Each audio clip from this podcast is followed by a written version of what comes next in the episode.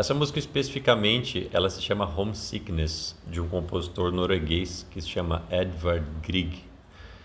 E o próprio nome dessa música traz uma coisa muito interessante, que é como se fosse um sentimento de saudades de casa. E eu morei bastante tempo fora, assim, e a minha vida é uma grande correria, né? E às vezes a gente encontra um pouco de alento na música.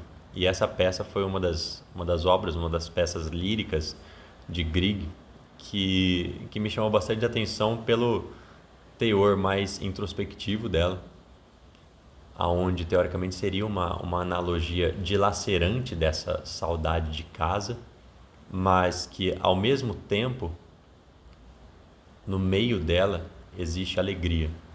Né? Então, é uma saudade de casa, estou feliz por estar onde eu estou mas estou com saudade de casa.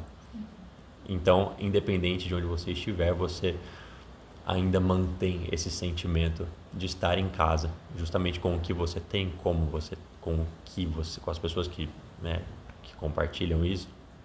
Enfim, é, é um sentimento bastante bonito, né? Esse de é, é, não é um saudosismo, mas sim uma uma lembrança boa, quase como uma nostalgia mas uma nostalgia que você ainda está vivendo, uma nostalgia de, de realidade da qual você está vivendo. Então, talvez seja uma, uma peça que me toca muito.